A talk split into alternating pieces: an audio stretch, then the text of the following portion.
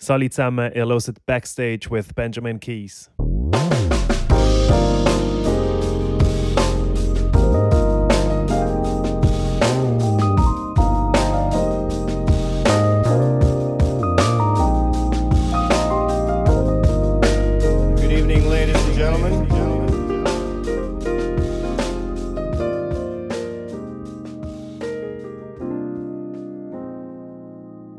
So, herzlich willkommen zu der zweiten Episode. Kommen wir gerade zum heutigen Gast, das ist der Fabian Ecker. Er ist Schweizer Schlagzeuger und Musical Director für so Leute wie The Big Sean, Zed, Adam Lambert, Zara Larson, Marina und Gashi. Und er lebt jetzt auch schon seit zehn Jahren in LA.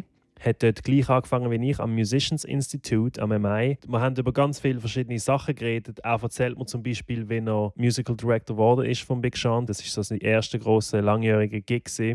Dann erzählt er, wie so Backstage läuft an einer Golden Globe Awards Verleihung und was er für Pläne hat in der Schweiz, weil er ist doch immer wieder mal da. Übrigens, wie immer, über alles, was wir reden, werde ich verschiedene Links zusammenstellen und das kann man dann finden in den Show Notes auf benjaminkeysmusic.com slash podcast. Folge doch dem Podcast auch unbedingt auf Instagram at backstagewithben. Dort poste ich nämlich ganz interessante Facts über die Schweizer Musikgeschichte, vor allem natürlich über Musiker, die im Ausland, ganz speziell auch in Amerika, haben große Erfolge können feiern. Und jetzt wünsche ich euch noch ganz viel Spaß beim Interview. Ich habe den Fabi besucht am 28. Mai 2020. Also, wir sind hier in Rüti St. Gallen. Ich bin beim Fabian Ecker daheim. Genau. Wir sind beide coronamässig in die Schweiz geflüchtet momentan und hocken hier ein bisschen fest. und den Fabi kenne ich jetzt schon länger. Wir haben es zwar nicht so oft gesehen im Leben, aber sind trotzdem schon in Kontakt seit über bald fünf Jahren, habe ich gemerkt. Und du bist eigentlich so ein bisschen einer der Gründe, wo ich gesehen habe, ah, da ist ein Schweizer in L.A., der im Pop-Music-Business voll unterwegs ist. Und es war eigentlich auch von mir so eine Inspiration damals, nach L.A. zu gehen. Cool. Wir sind hier eben in deinem Elternhaus, he? bist du hier aufgewachsen und das ist die, deine Homebase. Genau, ich bin, äh, ich bin zu Chur geboren, aber schon als ich drei war, sind wir hier auf Rüti gezogen. Und dann bin ich ja 19, nein, nicht 19, dann sind 16 Jahre hier aufgewachsen, im Rintal, St. Gallen. Ja. Dann, wie alt bist du, als du nach L.A. bist? Äh, 19, Kante fertig gemacht mit 18. Und dann bin ich, ja, bin ich gerade fresh 9, 19 gewesen. und bin äh, eigentlich direkt nach der Matura auf LA durch. Wie ist es überhaupt dazu gekommen, dass du jetzt Musicians Institute das gewusst hast, dass du dort hin willst? Also Drummed hast du ja schon immer, hast ganz früh angefangen im Jahr. Genau, eigentlich seit ich zwei bin, habe ich immer Schlagzeug gespielt, so äh, im weitesten Sinne. So. Mhm. Äh, aber ja, eigentlich angefangen, die LA-Situation hat schon durch den, dort mal einen Wettbewerb gegeben, ähm, Best European Drummer, und der war einfach international hier in Europa. Gewesen. Und da haben irgendwie 10'000 Drummers eine CD eingeschickt und dann haben die eine Vorselektion gemacht und eigentlich Finalisten ausgewählt. Wer das genau ausgewählt hat, weiß ich auch nicht mehr. Aber auf jeden Fall bin ich dann dort ins Finale gekommen und das war ja der Musikmesse in Frankfurt. Ah, ja. Und ähm, das ist vom Hans-Peter Becker organisiert. Kennst du ihn? Nein, von wo ist er?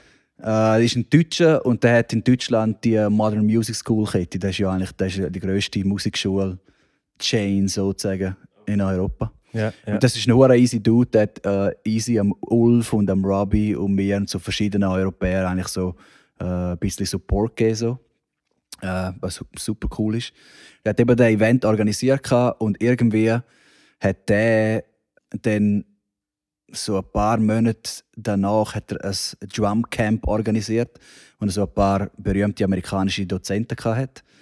Und da hat er mich und der Robbie eingeladen. Wir sind dort mal mit Abstand die Jüngsten gewesen. Da sind alle so ab 25, 30 und alle Erwachsene gewesen und wir einfach irgendwie so 16, 17. So. Also nur schnell zum Sagen, der Robbie ist der, ist der Roberto Cerletti. Genau, Shoutout Robbie. Ja, man Shoutout, der auch äh, Schweizer mit italienischer Wurzeln Drummer ist. Der in Basel aufgewachsen ist, der auch ein guter Kollege von mir ist. Ich, ich habe dann später mit ihm gewohnt in L.A. Ihr zwei sind so ein bisschen die Swiss Drummers gesehen. Und nach L.A. sind etwa Genau, in, der gleichen, ja. Genau. in der gleichen Zeit. Ja, voll. Und ja, und äh, also dort habe ich auch eigentlich den Robbie auch wirklich kennengelernt, weil das ist dann in Koblenz in Deutschland und wir haben zusammen ein Zimmer geteilt und haben halt gehängt und so und sind voll auf der gleichen Welle gewesen. Und er ist da auch noch in der Kante gewesen. und dann ist ein Dude dort vom MI. Ja, ich kann jetzt den Namen nicht mehr sagen. Auf jeden Fall, wo, wo wir dann effektiv als MI sind, ist er auch immer noch dort gewesen. Und der äh, ist dann eigentlich so dem Robbie und mir entgegengekommen und hat gesagt, hey, wäre hure geil, wenn ihr Musik studieren wollt, kommt bei uns an die Schule zu Hollywood, wir geben euch ein Stipendium. Ist er dann auch dort gewesen, um, so ein bisschen Europäer rekrutieren und so ein bisschen Werbung machen für, für die Schule? Das habe ich eben bis jetzt nicht wirklich 100% gecheckt, aber ich glaube schon, weil er ist ja kein Dozent war, er war eigentlich wirklich nur so ein bisschen im Hintergrund rum. Gewesen. Ich glaube schon, dass das so ein bisschen der Sinn und Zweck war eigentlich. Wir haben dann beide gefunden, so, shit, geil, ja, machen wir so. Und weil der Robbie zwei Jahre älter ist, hat dann er die Matura äh, vorher fertig gemacht. Und er ist eigentlich in dem Sinn der Pionier, gewesen, so der Erste, der wirklich, es dann wirklich gemacht hat. So. Ja, und er hat es dann hure geil gefunden, so shit, ey, muss so voll und so. Und äh, ja, dann bin, bin ich halt auch voll abgebissen und habe dann aber müssen also zwei Jahre Kante noch fertig machen, aber ich dort schon gewusst, wenn sich das irgendwie umsetzen lässt, so, dann, dann gehe, gehe ich auch so.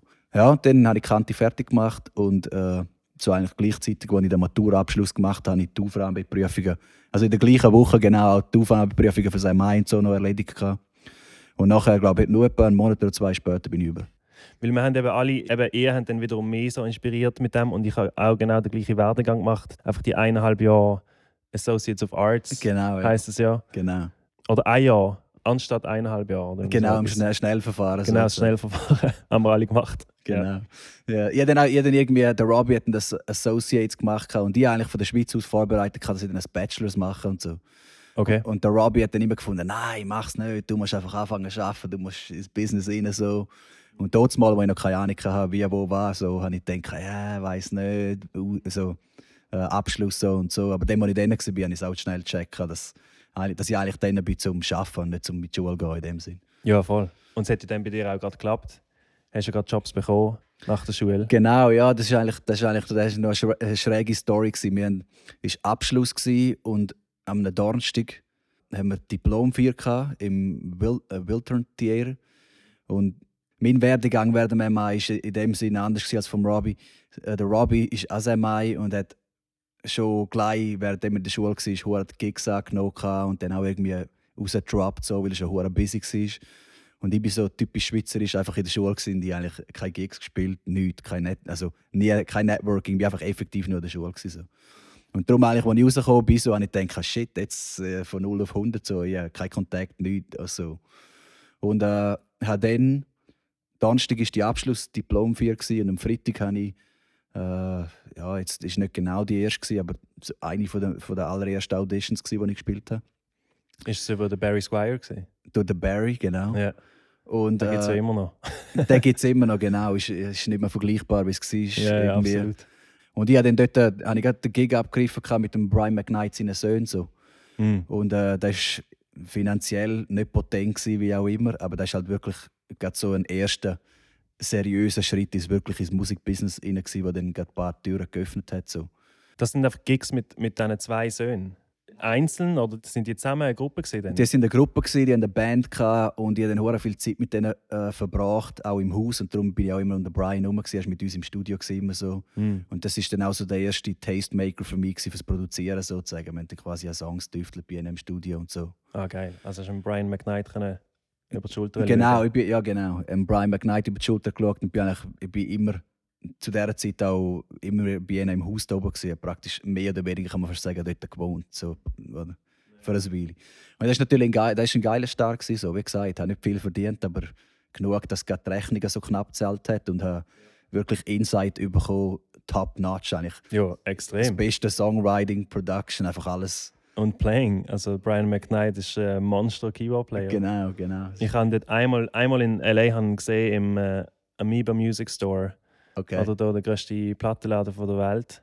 Wo ja jetzt, glaube ich, zugegangen ist, oder? Hast du es auch? Ist lustig, genau vor einer Stunde habe ich mit der Marlene über das geredet. Irgendwie, weil ich das für ein Foto gepostet von Amoeba ah, ja, ja, ja. Und, aber es geht, glaube ich, wieder auf am Hollywood Boulevard. Halt so mehr Andere Tourist, Location. Tour, ja, so commercial touristenmäßig. Okay. Äh, ja, immerhin. Immerhin. aber anyway, dort habe ich den Brian McKnight mal gesehen, auf so einer Ecke von dem. Dort haben sie immer so Gigs gehabt. Genau. so eine ganz kleine Bühne, aber so, also, so mega krass, ja, wie Snoop Dogg oder Bootsy Collins oder so ja, Sachen. Ja. Wie ich auf die aufmerksam geworden bin, ist eigentlich, jemand hat mir erzählt, in der Schweiz, da, hey, da ist so ein Schweizer Drummer in L.A. und der ist der Drummer von Big Sean. Okay. Das ist das Erste, was ich eigentlich gehört habe. Okay. Und dann habe ich, glaube die, die Instagram äh, dann entdeckt. Und das ist damals für mich mega krass gewesen, weil ich komme ja eigentlich vom Hip-Hop, habe früher selber gerappt und so und habe das eigentlich mega verfolgt. Und dann äh, eben so zu hören, ein Schweizer, ein weißer Schweizer von St. Gallen ist der Drummer von Big Sean. Das war das war echt crazy damals. Äh, ja, das ist, das ist eigentlich lustig, weil es ist so ein bisschen der Vibe gewesen, so eigentlich, wie gesagt, angefangen jetzt mit dem Brian McKnight eigentlich und von dort mein nä- nächster größere Gig ist auch wieder durch Audition dann gewesen, Adam Lambert. Mhm. Ähm, und nachher durch den Tourmanager, den ich auf dem äh, Brian McKnight Gig kennengelernt habe, Walter Horn.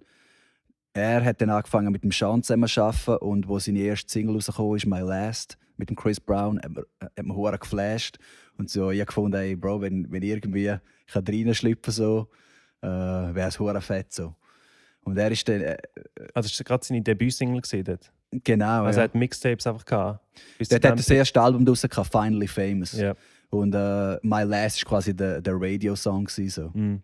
Dann ja, hat, er mich, hat er mich an eine Show gebracht ins, äh, im Santa Barbara Bowl. Da habe ich den Sean kennengelernt. So, haben sich das erste Mal gesehen. Ja, da ist dann eine lange Zeit verlaufen, so ein Jahr lang, aber immer so sporadisch wieder bin ich rum, wenn sie im Studio waren oder wie auch immer so. Und äh, ist so ein bisschen der Vibe beim Sean. Er, hat- er hat nie eine Band wollen, weil er der Protégé vom No ID war. Und No Ja. ID hat immer, das ist sein Ding, immer allen seinen Schützlingen und so seinen Artists immer irgendwie erzählt, keine Band und so. Weil es halt Ah, ja? einfach immer voll. Weil weil es quasi Hip-Hop, der Rap vom Sound her verfälscht, hat er als Produzent gefunden, weil es halt nachher äh, immer gleich Gospel-lastig geworden äh, ist. So. Ja, ja. Und das hat ihn nicht geflasht, das hat auch im nicht geflasht. So. Aber irgendwie dann hat er mal ist eine Arena-Show im Honda Center.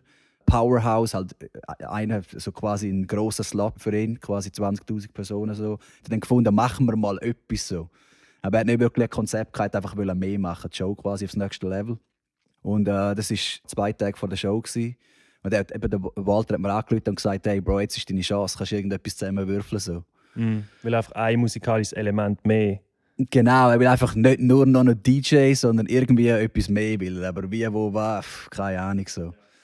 Ja, und dann eben wie, habe ich mit dem Sean geredet und weil ich äh, gewusst dass er so ein bisschen eben hure skeptisch ist, was so Full Band, jetzt irgendwie eine Gitarre oder äh, so einfach zu bandlastig anbelangt, habe ich gefunden, ja, wir, wir behalten es erstmal so percussive sozusagen, dass, dass, dass er nicht gerade hure abgeneigt ist. So.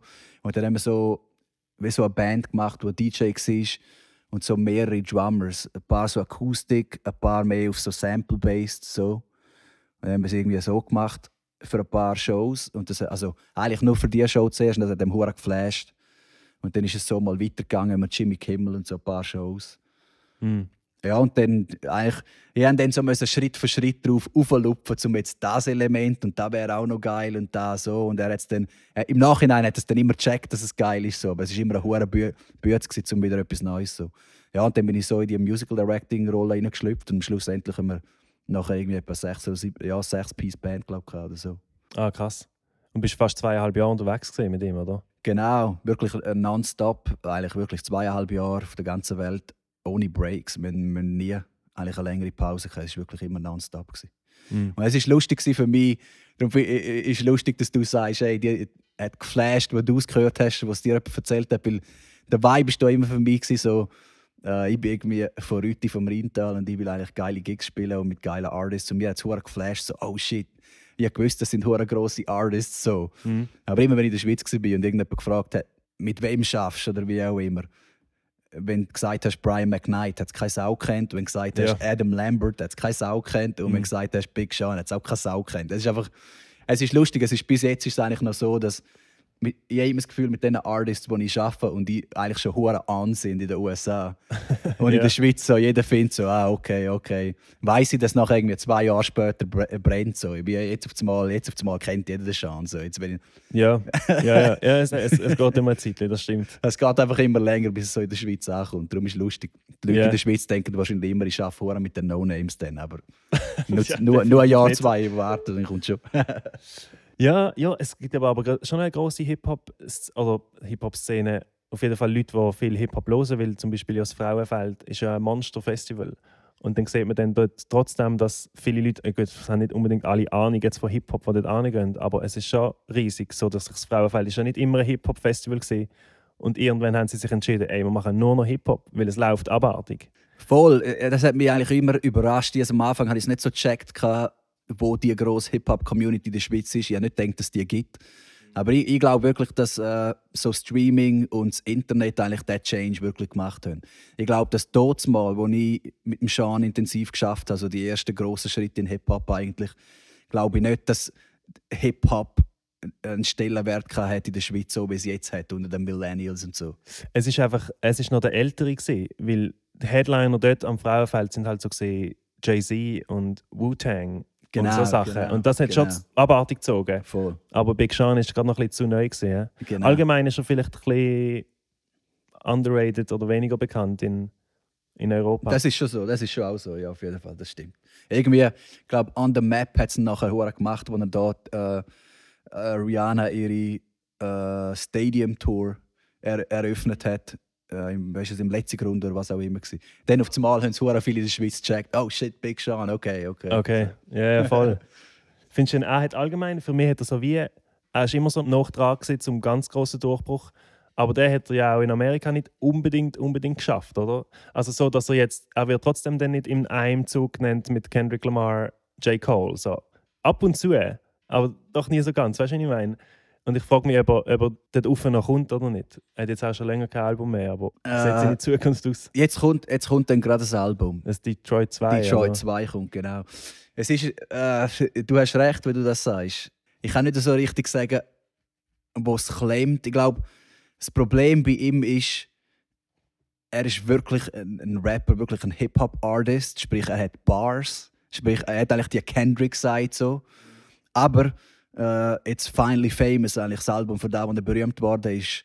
Und äh, auch die mehr, mehrere von seinen Hits sind so ein bisschen auf der funny Side, was schon mehr zwischen so nicht so ernst zu nehmen die Bars, sondern eigentlich so Ja. Stimmungsrap, mehr so, oder? Ja, ja und, ich, und ich glaube, dass einfach irgendwie die Mischung, ich glaube einfach irgendwie, du musst die polarisieren, entweder auf die Seite oder auf die andere. Es geht irgendwie wie nicht beides. So. Das stimmt, er ist ein bisschen dazwischen. Genau. Weil er könnte auf dieser Conscious, also nicht Conscious, aber so Bars-Seite sein. Und er könnte aber auch voll der kommerzielle Rapper sein. Genau. Und ist er dann auch, Ist, ist er auch wieder nicht so. dann ist er auch fast wieder zu deep. Genau. Und dann auch auf dem Projekt, auf dem Album, wo es irgendwie ist es dann genau aus dem Grund einmal nicht so cohesive. So. Äh, Weißt du, was ich meine? Ist dann einmal so eine Mischung so. Detroits Mixtape ist eigentlich der grösste Erfolg von ihm. Das ist eigentlich der, wo eigentlich die feiern, wo eigentlich der Big Sean feiert. Und das ist für mich das Projekt, wo am meisten cohesive ist, wo am meisten irgendwie in eine Pocket reinpasst, wo er das am besten umgekriegt hat. So. Ja, Meiner Meinung nach. ja, voll. Ja, ist noch spannend, aber das heißt No ID, wo ja von der Chicago-Szene kommt und so Kanye und Carmen um, um ihn hat, gegen eine Liveband ist. Was ich meine? Es ist so ein bisschen der RZA Wu-Tang-Approach. So, nein, es ist nur DJ.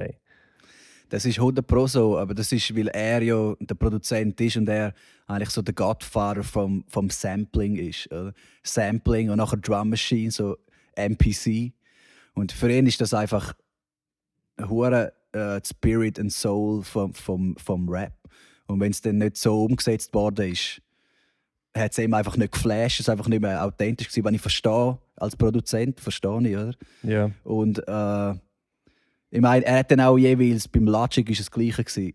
Logic kenne ich auch gut und ich weiß, wir dort die gleiche, die gleiche Conversation gehabt. Habe ich auch hier schon vor langem gesagt, hey, komm, machen wir irgendwie, machen wir es mehr live und so. Ja. Hat er genau das Gleiche gesagt. Ja, weißt du, no idea gesagt, ist nicht geil. So. Ah, okay. Ist genau, genau die gleiche Story, genau die gleiche Story gewesen. Aber nachher schlussendlich eben, wie äh, er- hat jetzt auch eine Band, obwohl er ist immer noch am experimentieren, wie es genau richtig ist so Mhm. Es kommt dann immer gleich zustande. Es ist so, der Gig habe ich dann schlussendlich bekommen, weil klar ist wieder eine Blackstone-Situation am Lurken und so, aber da hatten der Sean und sein Creative Director eigentlich ausgespannt, eben, weil sie haben einfach keinen Bock gehabt, dass nachher nach Gospel oder Church tönt. Das hat sie einfach unbedingt nicht wollen. Ja, ja. Sprich, wenn es dann richtig umgesetzt ist, wenn ja du weißt, dass sie einfach quasi die Spirit vom Hip-Hop wollen beibehalten und es nicht uh, live tönt, aber halt gleich anders als nur das Record selber, dann ist das schon umsetzbar. Und Ich glaube, das ist dann auch am No ID quasi egal. Das findet er auch easy. Sie, äh, sie haben einfach nicht wollen, dass der Spirit vom, vom Sound verloren geht in dem Sinne. Ja, es ist spannend für mich, weil ich bin wirklich früher noch, ich bin glaube für zehn Jahre lang fast jed, jedes Jahr ans Frauenfeld. Also von irgendwie 15 bis 25. Ja. Und man hat so richtig gesehen, wie die Welle kommt, dass Rapper jetzt eine Liveband haben. Mhm. Weil am Anfang hat sie keine gehabt, ist eben so Wu-Tang, Run DMC, Tribe Called Quest, DJ-mäßig gewesen. Und dann ist Jay-Z eingefahren mit dieser Monster-Band und mit Ja. Löser und so. Voll. Und dann haben sie hure viel nachgemacht. Dann hat plötzlich Mac Miller hat eine Band gehabt, Wiz Khalifa und all die Leute. Und jetzt aber eigentlich wieder alle, die am Frauenfeld spielen. Also die meisten nicht mehr. Jetzt ist halt so der Migos-Style-Rap, die haben jetzt alle wieder keine. Also irgendwie ist die Welle auch ein bisschen vorbei. Leider. Ja, es ist so, also Du spielst zwar jetzt schon vielleicht eine Überleitung, du spielst jetzt mit dem Gashi, wo, also ist schon ein Rapper, oder? Oder ist es, jetzt nicht mehr, jetzt kommt das ist neue, ein Sänger? jetzt kommt das neue Album raus, 1984, und da ist straight up Synthpop. So. Er, er, Ah ja. keine Rap-Songs mehr. Das letzte Album war äh, das Ende von seiner Rap-Karriere. So. Ah, okay. Voll. Gut, ja. dann macht es aber wieder mehr Sinn, dass er mit bei ihm spielst, als er hat Band. Aber dann macht er jetzt auch kein Rap mehr. Genau, genau, das ist so, ja. Aber es ist, es ist eigentlich eben beim Jay-Z jetzt halt Sinn gemacht, weil vor allem die früheren Alben auch haben ja auch zum Teil wie Show Me What You Got oder wie auch immer Ja. verschiedene Records gehabt, die auch wirklich live aufgenommen sind. So. Ja, Eigentlich ja. mit Band in dem Sinn sind. Dann ist es natürlich geil zum Umsetzen. So. voll, voll. Äh, aber jetzt, ja, halt, wie du sagst, so der Migos, Travis Scott, der Sound und so ist halt einfach im Studio produziert und fertig Schluss, so Synthesizer und so. Und dann, ich meine, Travis Scott hat halt einfach Mike Dean. Und, Ja. und, und das flasht irgendwie, das ist genau das, was ich auch sage. Der Mike Dean ist hure geflasht, weil er halt das Live-Element, das er bringt, authentisch bringt und es nicht nach Church oder nicht den Spirit oder den Vibe vom Sound verändert, sondern einfach wirklich aufgreift und noch bigger macht. So. Ja. Und dann habe ich gemerkt, das ist, das ist eigentlich so die letzten zwei, drei Jahre, kriege ich auch viele Anfragen für das.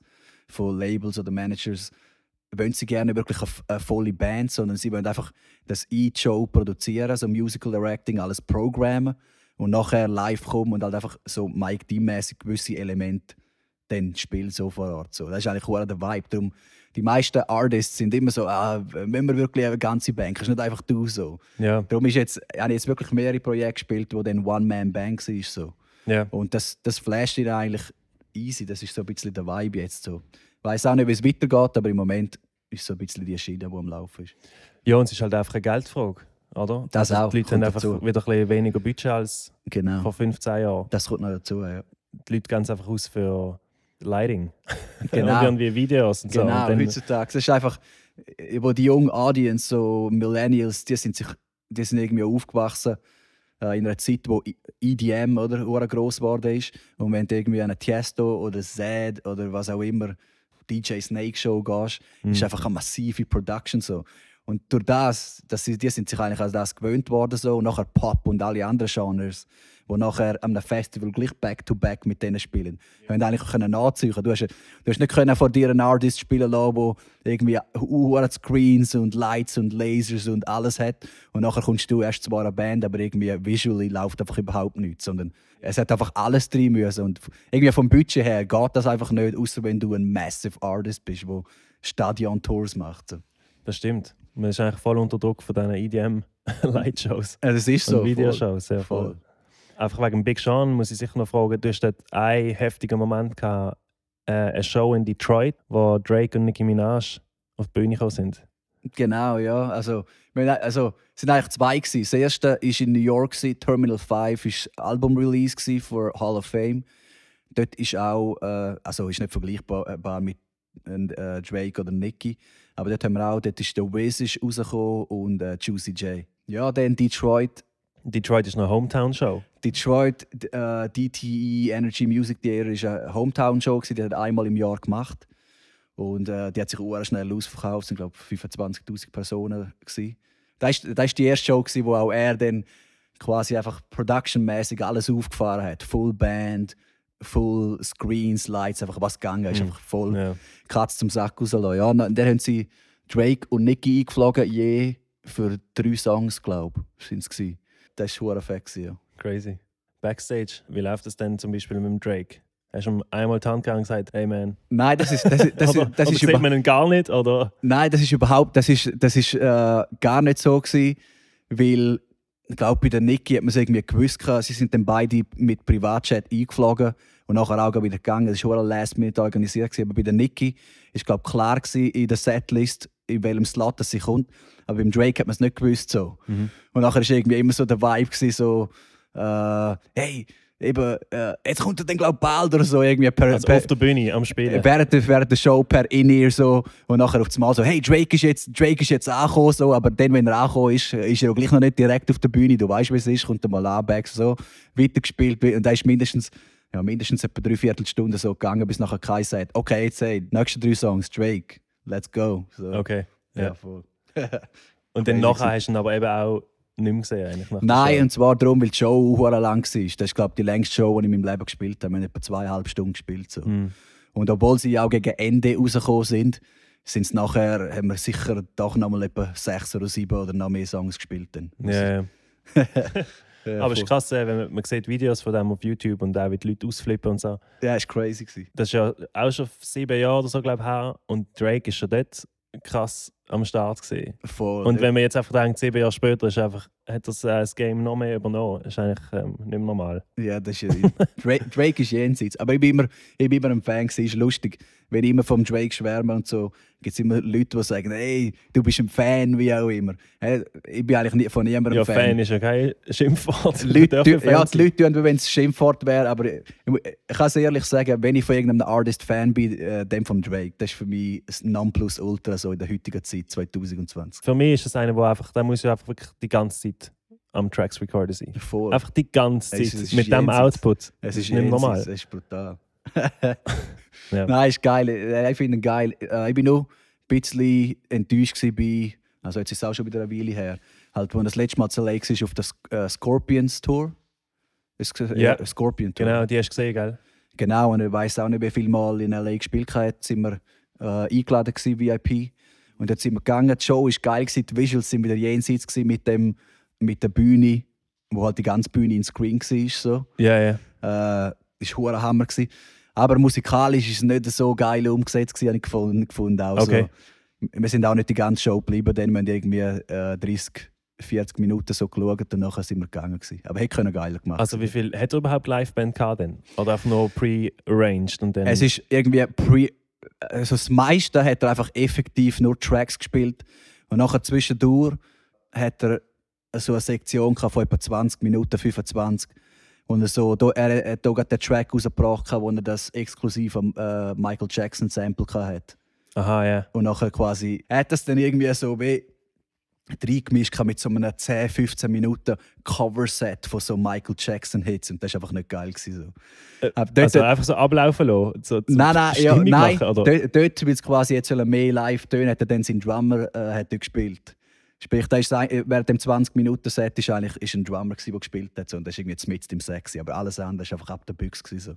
Und, aber er hat dann einfach ein bisschen Stimmung gemacht in diesen 15 Nein, Minuten? nein, er hat wirklich, darum, das ist ein Grund, wieso es auch nicht geil war. Er hat, er hat dann gesungen und das ist einfach nicht geil. Aha, Weißt du, es ist irgendwie. ja, dann ist es eh nicht geil. Autotune, Autotune haben es nicht wollen zu obvious machen oder es hätte nicht sollen wie T-Pain tönen, Ja. aber doch hätte es sollen tuned sein, aber ganz so minimalistisch, dass die Leute nicht merken.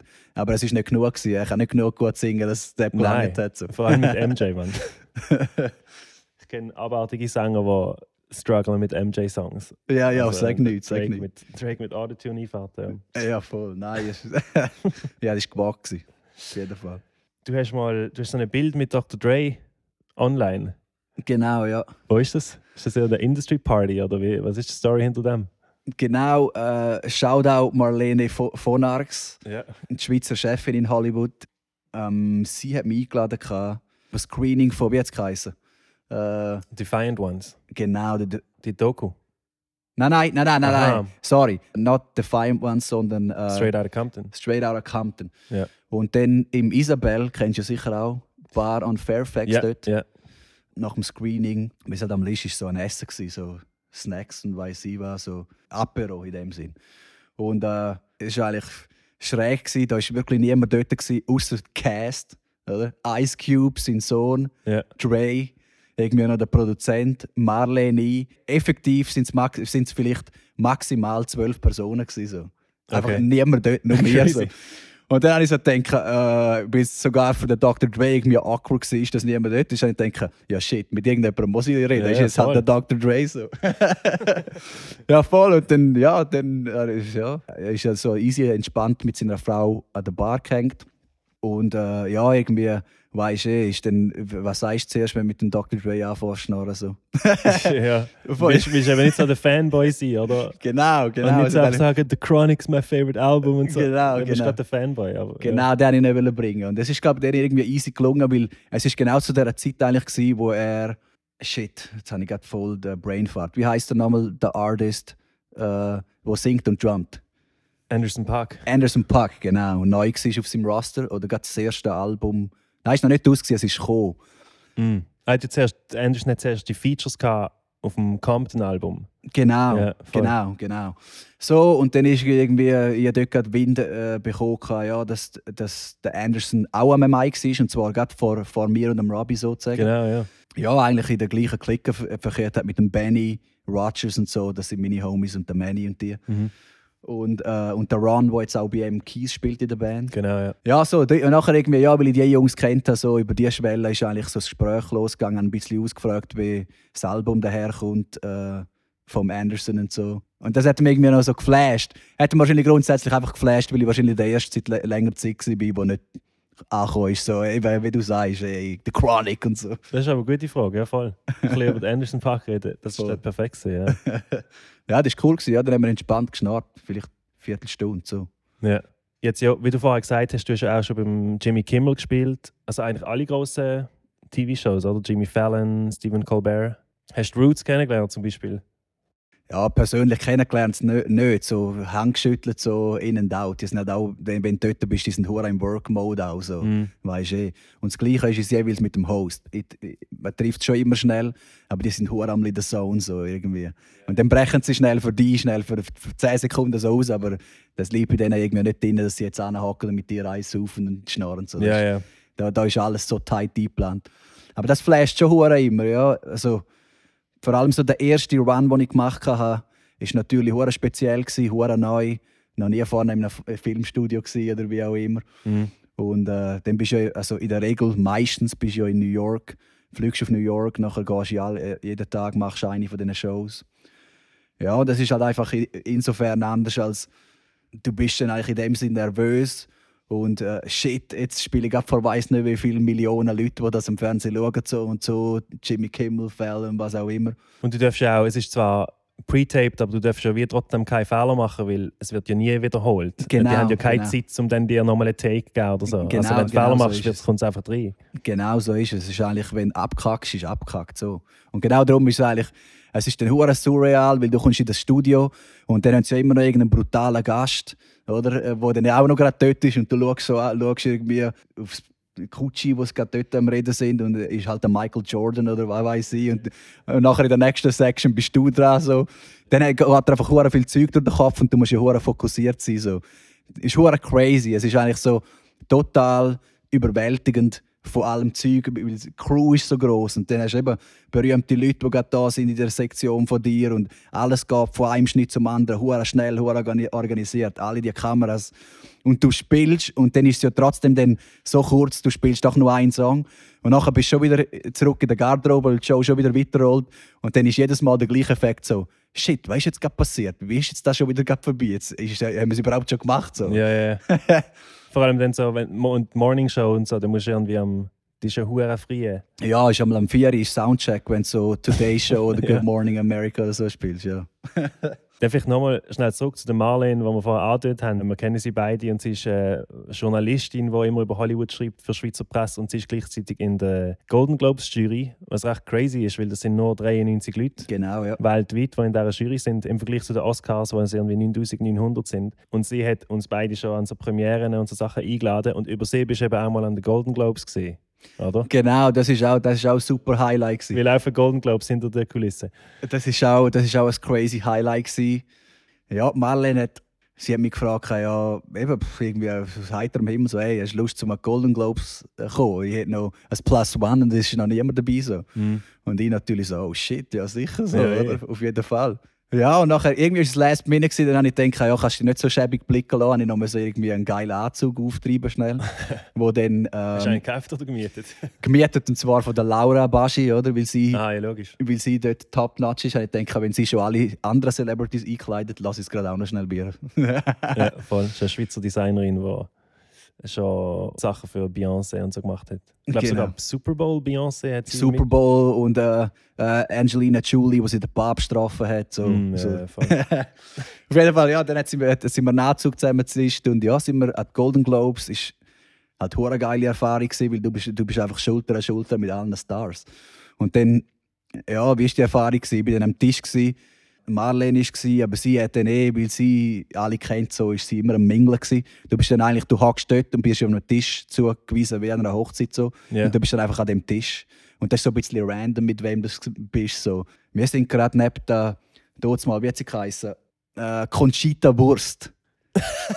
Ohne Scheiße. Ist dort gewesen, genau. Und die ist eigentlich mit uns gehackt, so. Ja. Zufällig so. Und ja, und Marlene ist halt dann immer so, ähm, nicht wirklich am Tisch am Essen gewesen, sondern ihr Ding am machen so. Und ich so ein bisschen genetworked und so ein bisschen mit den Leuten geschnarrt, die rum waren. Und dann, weil das im Saal ist ja immer on camera, sprich, wenn du dort auf dem Tisch am Essen bist, ist immer eine Chance, wenn es mal von der Bühne wegschwenkt, dass du drauf bist. So. Ja, ja. Sprich, das Ganze ist ziemlich formell, du kannst nicht hure laut oder irgendwie komisch tun, wie auch immer. Sprich, wenn du mal hast entspannen oder nicht gerade so im Kamerabild sein, dann ist noch ist, äh, hinten dran, Backstage, ist ein Buffet gewesen, wo du auch hast können essen und dort hast du dann effektiv können mingeln und essen. Oder? Ja, ja. Und dort, dort bin ich dann reingelaufen und ist irgendwie gerade so, ja, Grown-Ups ist glaube gerade äh, fresh rausgekommen gewesen. Mhm. und nachher so wirklich die ganze Clique von den Jungs, die im Film sind. Adam Sandler und so. Genau. Ja.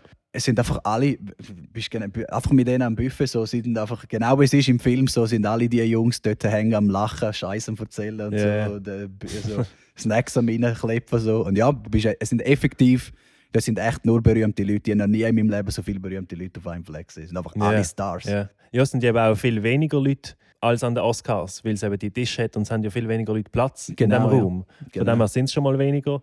Und gleichzeitig kann man ja dort Alkohol trinken, oder?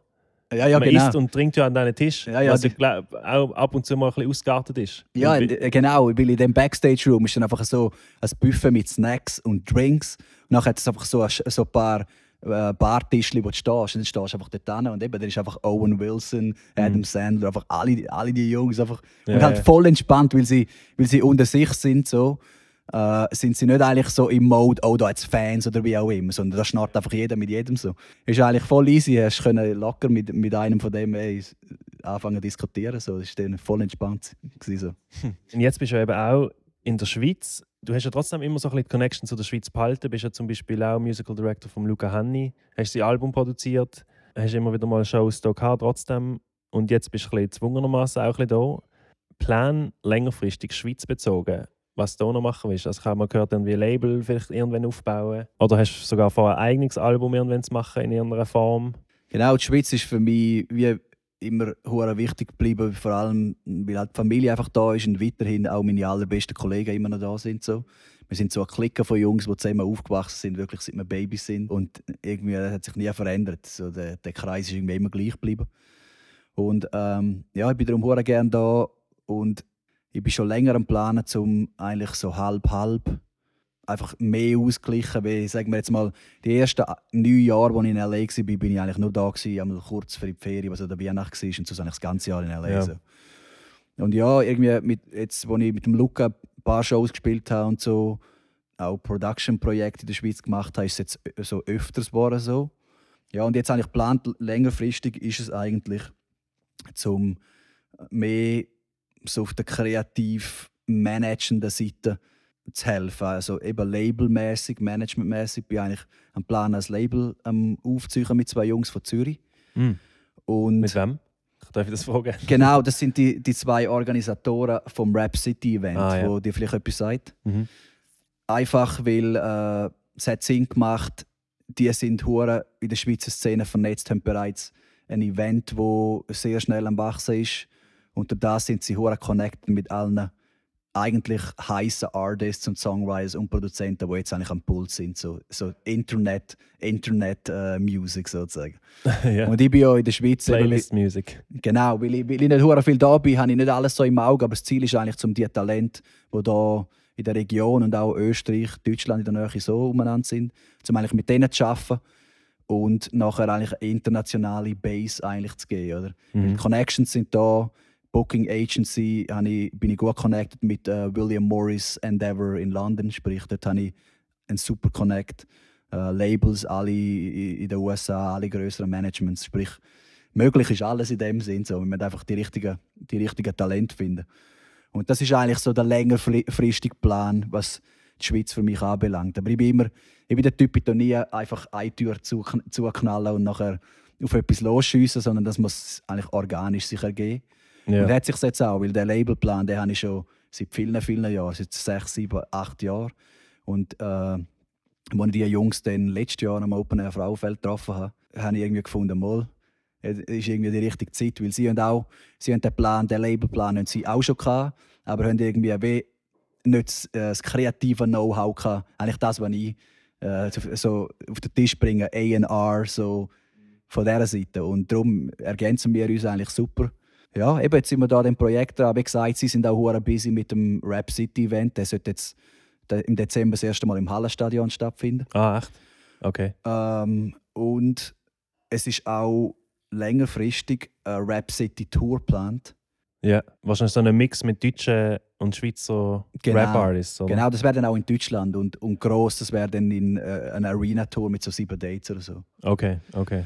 Und äh, ja, eben, die sind hure busy, ich bin hure busy, sprich, wir arbeiten immer konstant an dem Label-Projekt, aber wir sind jetzt nicht irgendwie über Nacht voll am Dreischiessen. Wir haben jetzt Fühler ausgestreckt, arbeiten auch schon mit ein paar Artists, die interessiert sind. Wir haben ein paar sehr, sehr, sehr geile Sachen im Höcker, die wirklich interessiert wären, zum auch bei uns unterschreiben.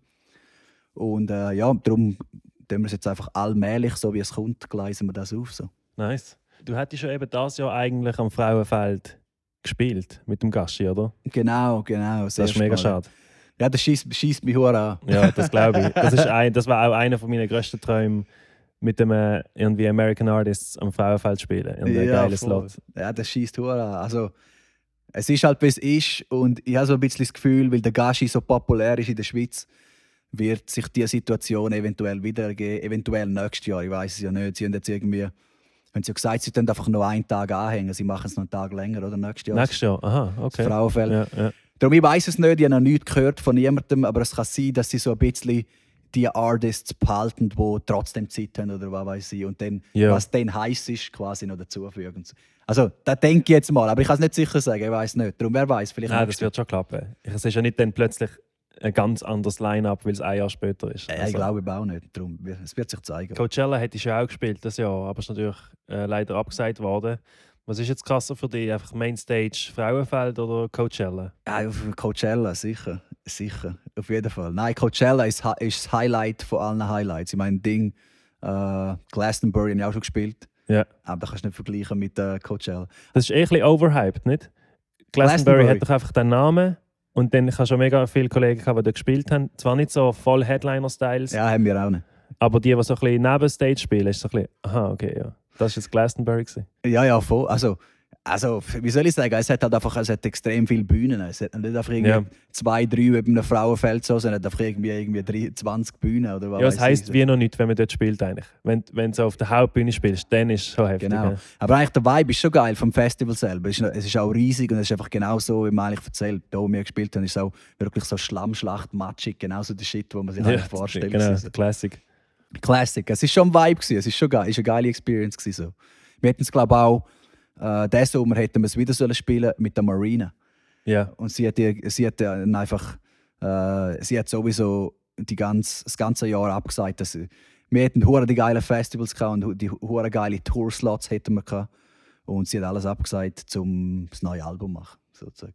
mit der Marina habe ich die auch, ich habe die einmal gesehen bis jetzt live. Ähm, und das war eben mit der Marina gesehen in London, in einer mega legendären Location eigentlich, Hammersmith Odeon oder jetzt heißt es Apollo, Polo, genau, ja. wo auch mega viele Live-Alben aufgenommen worden sind von Ja.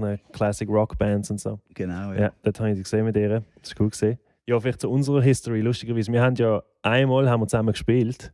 Und zwar einfach in einer Church in L.A. Genau, Du hast ja. ja so ein bisschen deine Home Church.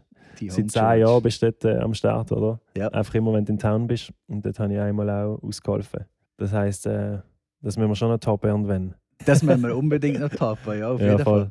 Fall. Ja, äh, mal schauen. Äh, es ist so im Gespräch, dass, wenn das Rap City größer wird, dass man dort vielleicht so kreativ für die lokalen Artists so Musical Directing mäßig, Bandmäßig irgendetwas macht. Ja, von dem hast du mal sogar schon mal angetönt, oder? Das Genau, Ist so ein bisschen, so ein Hausband, also Hausband, einfach Genau. eine fixe Band, die dann gerade für mehrere Artists und so. Ja. Und dann, Ja, wär, dann, wärst, ja. dann wärst du sicher auch wert. Okay, okay gut. Du machst Casting und ich komme vorbei. Yeah, let's do it. Ja, lustigerweise ist ja, das habe ich damals nicht gesagt, aber das erste Mal, wo wir uns getroffen haben, war am, am Flughafen Zürich. Gewesen. Genau, das weiß ich noch. Ja, weil ich dir einfach geschrieben habe, hey, ähm, ich habe gesehen, du bist in der Schweiz. Und dann habe ich, habe ich dir schreiben, um dich einfach mal zu treffen, um so ein bisschen über die Schule ausfragen und wie das genau läuft in L.A. und so. Und dann haben wir uns getroffen am Flughafen Zürich, weil du dann gerade wieder zurückgeflogen bist. Und das ist irgendwie gewesen, am 25. Dezember wahrscheinlich, weil ich habe am 24. habe ich Geburtstag. Okay. Und, und ich bin am, am oben vorher bin ich in Basel halt noch recht äh, steil gegangen. Okay. Und ich habe aber gewusst, ich bin voll entschlossen gewesen, scheißegal, ich muss die treffen, weil ich, ich, ich will ein bisschen den Einblick haben nach L.A. und alles. Aber dann am nächsten Morgen, wirklich, also ich habe gut äh, reingesoffen halt und am nächsten Morgen habe ich auf dem Weg an unser Treffen dort im, äh, im Zug, im WC, bin ich kotzen. und es ist mir so scheiße gegangen. Oh. Und dann bin ich dort am, am Flughafen angekommen, habe einen Orangensaft geholt, habe mich irgendwie, müssen, irgendwie müssen überleben Und Hey, ich aber- treffe dich dann so zum ersten Mal. Hey, aber Respekt, dass du gleich noch oben bist, ist geil. Ja, ja, voll. Nein, ich habe ich habe müssen. Aber ähm, ja, das kann ich dir jetzt nach fünf Jahren endlich mal sagen.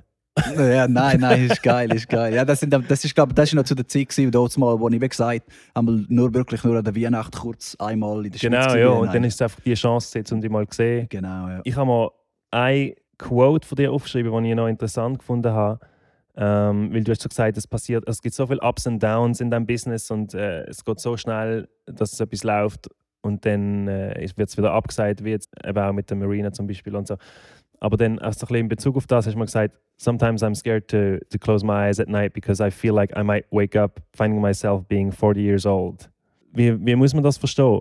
Es geht einfach alles so schnell Ich und glaube, man schaut nicht und du, du genießt es nicht im Moment oder hast allgemein ein bisschen Schiss davor, dass es jetzt mega schnell das 40 wirst und dann das Pop-Business ist halt ein junges Business oder was steckt hinter dem Satz? eigentlich, erstens mal, die Quote ist schon eine Weile alt, weil ich, ich, ich könnte nicht mehr sagen, wie ich das postet habe oder wie, wo, was, aber ich weiß, dass ich es mal gesch geschrieben habe und ich weiß auch noch, was ich gemeint habe.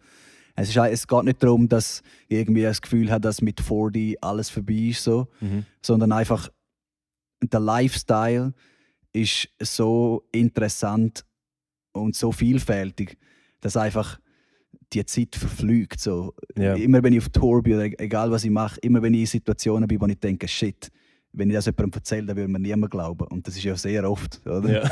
Ich denke immer so, du hast verflügt Zeit eigentlich. Du hast immer Vorfreude auf so Sachen, eigentlich nonstop. Ich, ich, ich kann es nicht recht beurteilen, wie es ist für eine Person, die eine fixe Anstellung hat, weil ich es nie wirklich so gemacht habe. Aber ich weiß einfach noch zu den Zeiten, wo ich einmal so normale, normale Anfangs- und Schlu Schlusszeichen Ferienjobs gemacht habe und Kantonsschulen und so. Da ist die Zeit einfach unheimlich langsam gegangen. So irgendwie eine Woche, bi- bis, bis man von Montag, Freitag war, ist, ist immer eine Ewigkeit. Gewesen, so. Ja. Und dann auch das Wochenende ist relativ lang vorgekommen. Und jetzt, seit ich wirklich in diesem Business arbeite, habe ich absolut kein Konzept von Zeit mehr. Sonntag bedeutet nichts, Montag nichts. Absolut nicht. Es ist, jeder Tag ist genau wie jeder andere und jeden Tag läuft etwas. Es ist einfach immer Vollgas. Und die Wochen verfliegen und die Monate verfliegen, das geht so schnell. Pff, Vielleicht ist es für andere Leute gleich, aber einfach für mich ist einfach das Gefühl, dass irgendwie, wenn ich diesen Lifestyle weiterlebe, der so schnell ist, es, man sagt ja, das ist der schnelle Lifestyle, wenn du so, Ja. dann, dann ist das Leben irgendwie schießt an mir vorbei. Es sind, es sind uhr viele Erfahrungen, wenn ich zurückschaue, ist es doch irgendwie unglaublich, wie viele Sachen das gegangen sind und das ich erlebt habe in den letzten zehn Jahren. Und doch die zehn Jahre, die sind verflogen. Wo sind die? So? ja, ja, völlig. Aber trotzdem kannst du dann kannst ansitzen und zurückschauen und stundenlang durch die zehn Jahre wühlen, oder? Absolut, In, in, absolut. in Fotos und was weiß ich, Posts und so Sachen. Genau. Aber ja, es ist immer so eine Balance. Ich, ich hab, wahrscheinlich in dem Moment habe ich mich gefragt, was ist es mehr wert, wenn, du, wenn, wenn dein Leben so schnell vorbeigeht und du kannst dann, wenn es vorbei ist, zurückschauen und dir Sachen erzählen? Oder du, hast, du lebst in Anführungs- und Schlusszeichen wieder langsame Lifestyle und das Leben fühlt sich eigentlich länger an. Dann. Du hast nicht alle die crazy Erfahrungen und dies und das und jener, aber du fühlst irgendwie ja. der Zeitunterschied, ich weiß nicht. Und dann fra ist, frage ich mich manchmal selber, ist es sich wert oder nicht? So. Ja, also ja.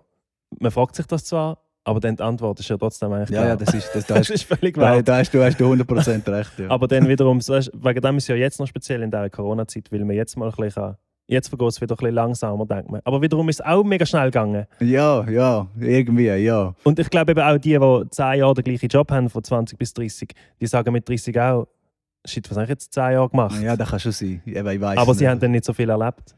Äh, Ja, ja, voll. Ich, ha- ich habe jetzt auch das Gefühl, dass im Verhältnis zu wie wahrscheinlich die Zeit gegangen wäre, wenn ich jetzt in L.A. wäre oder auf Tour oder wie auch immer, ist es jetzt ist die Zeit schon langsamer gelaufen, jetzt, wo ich da war. Ja, glaube ich. Ja, ja, wahrscheinlich schon. Ich habe noch eine Frage, die habe ich vom Tim Ferriss gestohlen, weil, kennst du Yeah. Tim Ferriss? Äh, Four-Hour Workweek. Ja, eine Frage habe ich auch von ihm gestohlen, weil er die, weil er die jeder fragt. Und zwar ist es, ähm, wenn du an das Wort erfolgreich denkst, wer ist der Erste, der dir in den Sinn kommt? Die erste Person. Die erste Person. Muss es eine Person sein? Ja. Also, wieso was denn sonst? Eine Brand. Nein, für, für mich das Konzept von Erfolg. Das Konzept von Erfolg für mich ist grundsätzlich können davon leben, seine Unterhaltskosten bewältigen von dem, was du liebst. Was ja wir, Voll, voll. wir eigentlich machen. Das ist, für mich, das ist für mich der ultimative Erfolg. Alles, was nach dem kommt, ist geil und ist sein Punkt. Aber das ist für mich ultimativer Erfolg. Und da kann jeder Szene sein. Da kannst du ein Metzger sein oder ein Anwalt oder wer auch immer. Wer auch immer lebt und wirklich eigentlich genau das macht, was sie wollen und jeden Morgen aufsteht und geil, jetzt gebe ich Vollgas. So. Das ist für mich Erfolg.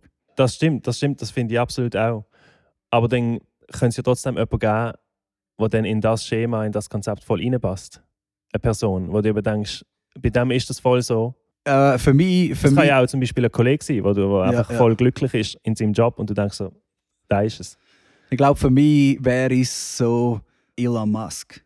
Weil der Typ ist äh, in meiner Meinung nach einfach total crazy und bei ihm ist das Konzept noch ein bisschen krasser, weil er nicht nur eigentlich eine Passion in dem Sinn hat, eine Leidenschaft, wo er findet, oh, die muss jetzt voll angehen, sondern in total verschiedenen Feldern auf mehreren Ebenen und es irgendwie überall geschafft hat. So. Und das ist für mich irgendwie crazy. Das ist, er ist ein Übermensch für mich sozusagen. Ja, völlig. Der Erfolgreiche für mich, je, überall, egal ob es Metzger oder Bäcker oder was auch immer ist, kann jeder Mhm. sein. Und auf der anderen Seite, was die Durchschnittsperson als Erfolg anschaut, Ronaldo oder Beckham oder Beyoncé, wer auch immer das wird, so, das sind zwei verschiedene Paar Schuhe für mich. Ich weiß auch nicht, wie Glück bei denen aussieht. So. Voll. Und das hängt ja aber anscheinend nicht oft zusammen. Nein, nein, überhaupt nicht, auf keinen Fall. Das sieht man eben, wenn man hinter die Kulissen schaut, immer, immer wieder. Genau, ja. Dann ich habe noch ein ganz, oder einfach etwas, was mich persönlich sehr interessiert. Und zwar, ich brauche sehr viel Schlaf im Leben. und ich glaube, du hast mal etwas gepostet, wo du irgendwie gesagt hast, auf Tour mit der Marina, oder ich weiß nicht mit wem, hast du irgendwie, hast du irgendwie gepostet, du hast 10 Stunden geschlafen jede Nacht. Bist du auch jemand, der viel Schlaf braucht dann?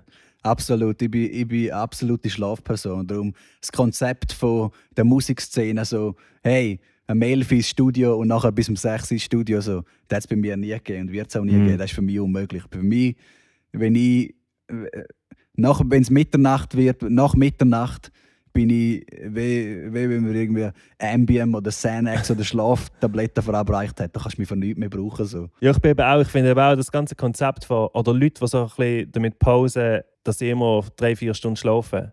Das ist ja gar nicht geil. Du machst dich ja mega kaputt durch Ja, ja, das voll, irgendwie. genau. Und du weißt, ich lebe eh einen gesunden Lifestyle. Ich trainiere immer. Es ist Ja. sehr wichtig für mich, dass ich mich gesund ernähre. So. Darum da wäre für mich irgendwie nie ein Gradmesser. So.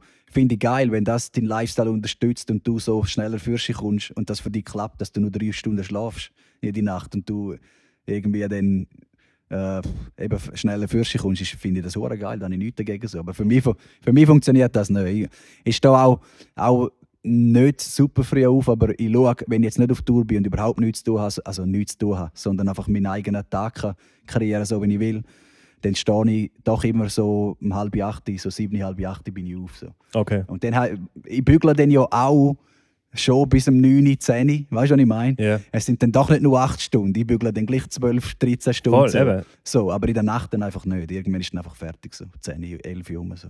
Okay. Ich gehe schon sehr spät ins Bett und stand dementsprechend spät auf. Ja, das gibt's Aber ich auch. brauche einfach meine, eben, meine 8, 9 Stunden brauche ich einfach unbedingt. Genau, Sonst ja. funktioniere ich nicht.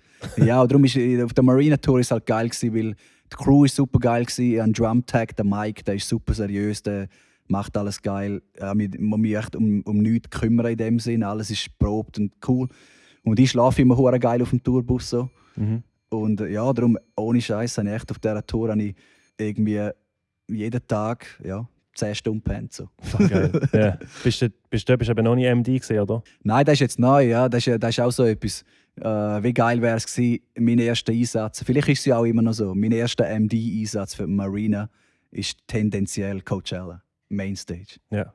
Das ist Ja. nice. Voll. aber, auch, aber auch stressig. Ist Hast du nicht nice. so eine, hast nicht so eine Hauptprobe-Gig quasi. Genau, ja. Aber ey, das ist jetzt schon so viel mal gemacht. Ich Ja, ja, stress nein. jetzt voll nicht so. Und ich auch schon. Ich bin auch jetzt. Das ist eigentlich jetzt so der Coro äh, während der Corona-Zeit habe ich so, obwohl es eben hure in der Luft hängt, habe ich einfach aus Plausch und zum weiter am Craft bleiben, so fit bleiben, habe ich eigentlich ihre Corona-Show so arrangiert da von heute aus. Ah, easy. Voll. Also wäre es eigentlich schon ready. Es wäre alles ready, ja. Ja. Voll. Ja, nice. Es nimmt mich einfach Wunder. Sonst hast du gerade ähm, einfach so ein paar Alben, bist gerade etwas speziell am Hören. What's exciting für dich momentan in Musik? Oder hast du gerade ein Buch gelesen, das du Leute willst empfehlen Muss ich ganz ehrlich sagen, was Bücher anbelangt, bin ich äh, hure hinabgekehrt, weil normalerweise lese ich echt viel, immer wenn ich im Flügen bin, so, ich lasse einen Haufen Bü äh, Bücher durch. Und irgendwie jetzt, gerade zu dieser ganzen Corona-Zeit, habe ich anfangs Corona habe ich, äh, ein Buch gelesen. Das habe ich relativ schnell fertig und seitdem nicht mehr. Sprich, jetzt wirklich einfach ein, eineinhalb Monate nicht gelesen. So. Ja. Aber etwas gelost hast du sicher. Ja, genau, so soundmäßig. Auf welcher Wave bin ich? Äh, Nav. Mhm. Mhm. Der hat gerade ein neues Album, oder? Der hat ein neues Album draussen, den habe ich schon, habe ich eigentlich, habe ich schon immer geil gefunden. Ist ja lustig, weil er kriegt immer Internet-Hate über. So. Hure die Hate-Community, ich weiß auch nicht genau wieso. Aber nicht so fest wie der 6 9 Ja, gut, das feiere ich auch nicht. Da bin ich, bin ich nicht am Start. Das ist nicht Ja, für jedermann. Für mich nicht. Aber ja, Nav-Album habe ich geil gefunden. Ähm, und Shoutout, ganz spezieller Shoutout da. Neil und Alex, zwei Schweizer Jungs von Zürich, haben ein hure geiles Placement auf dem Nav-Album. My Business ist ihren Track mit dem Future. Ja, mit, mit diesen Jungs bin ich jetzt so ein bisschen auch schauen, wie ich helfen kann, äh, connecten mit Managements und Deals, die sie einfädeln in den USA. So. Die, die zwei Jungs kommen heiß rein. Die haben gerade die gleiche Woche nach dem Nav-Placement haben sie gerade auch noch äh, Little Skies neue Single haben sie auch produziert.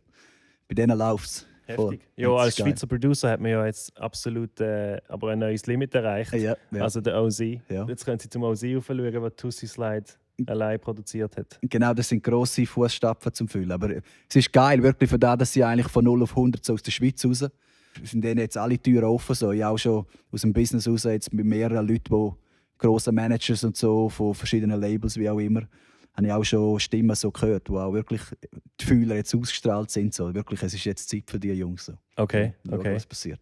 Ja, nice. Ähm, mach doch noch schnell einen Plug für die Buch. Und zwar hast du ein, ein Keyboard-Buch geschrieben. Sehr schnell. Äh, das ist jetzt gerade eine hohe grosse Ehre, dass du als ultimativer Keyboard-Player mir, mir da als Drummer noch für mein Drum slash Keyboard Player Buch äh, einen Shoutout gibst. Ja, eh.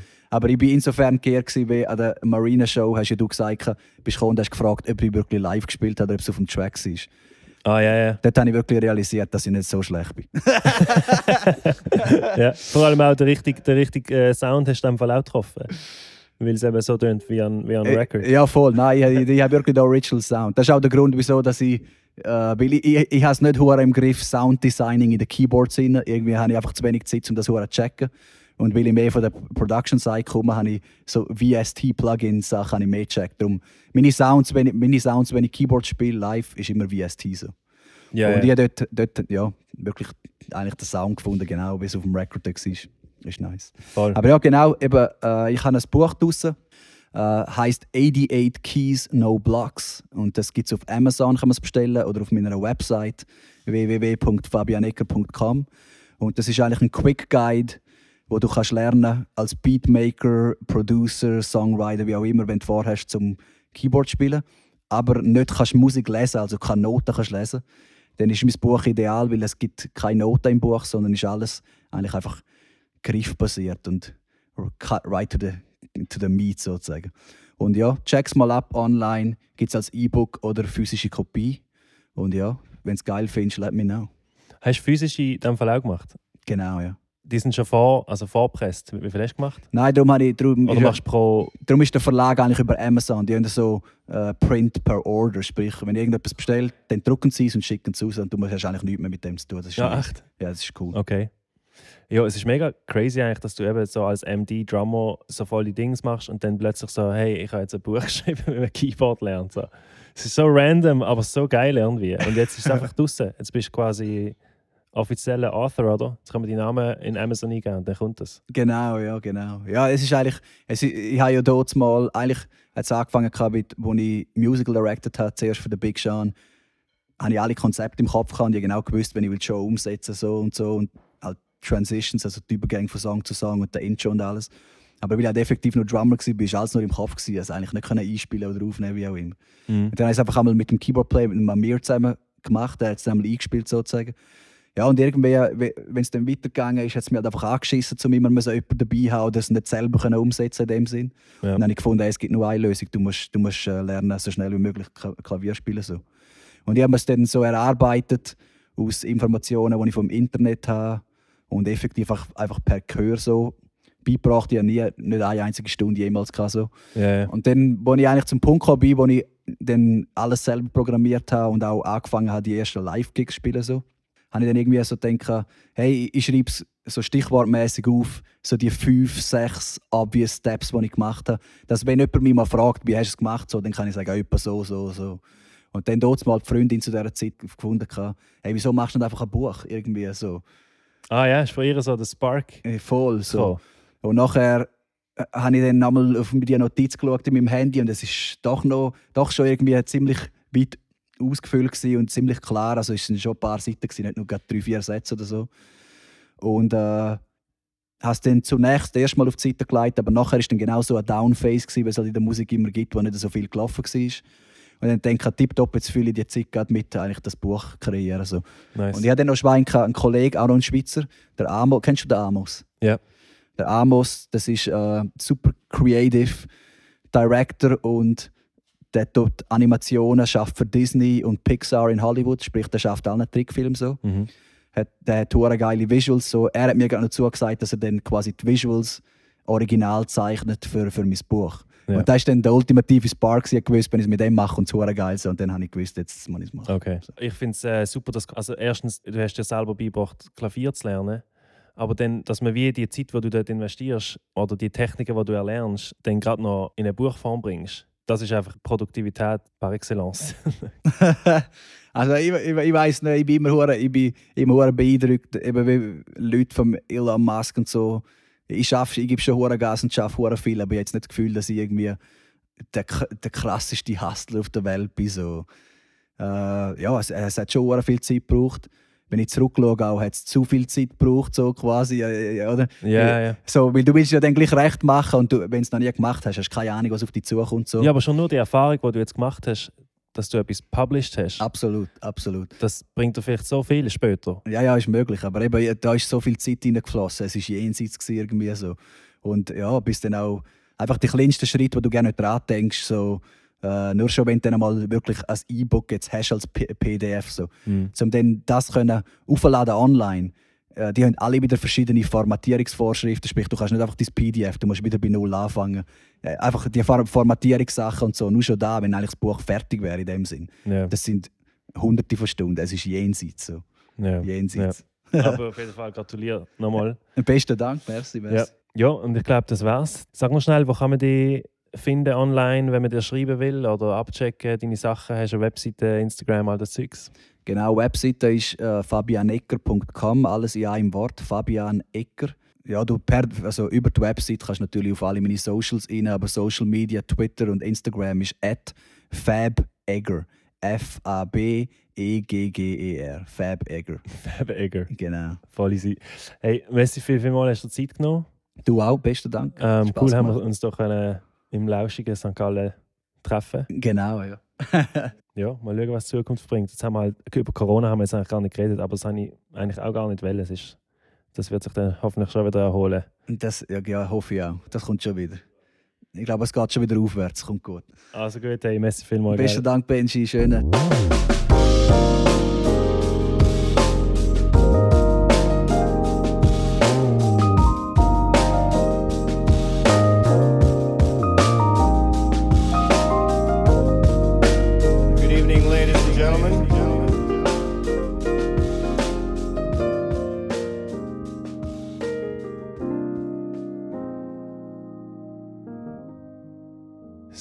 Jetzt sage ich am Schluss euch wie immer noch schnell, wo ihr all die Show Notes findet. Das ist auf benjaminkeysmusic.com slash podcast.